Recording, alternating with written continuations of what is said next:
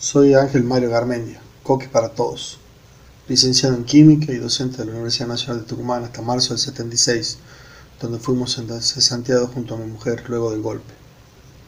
Fui secretario general de la Federación Universitaria Regional del Norte y participé activamente en los movimientos del Tucumanazo.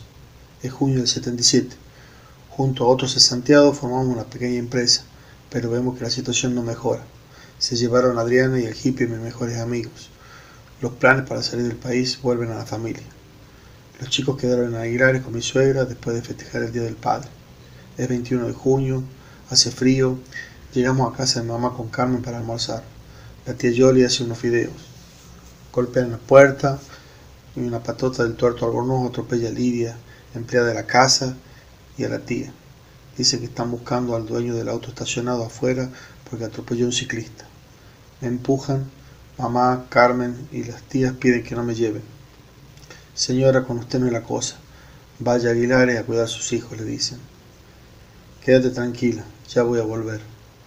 Nunca más volví a ver a mi familia. Fui visto por última vez entre agosto y octubre del 77 en el centro de detención ilegal de la jefatura. Memoria, verdad y justicia.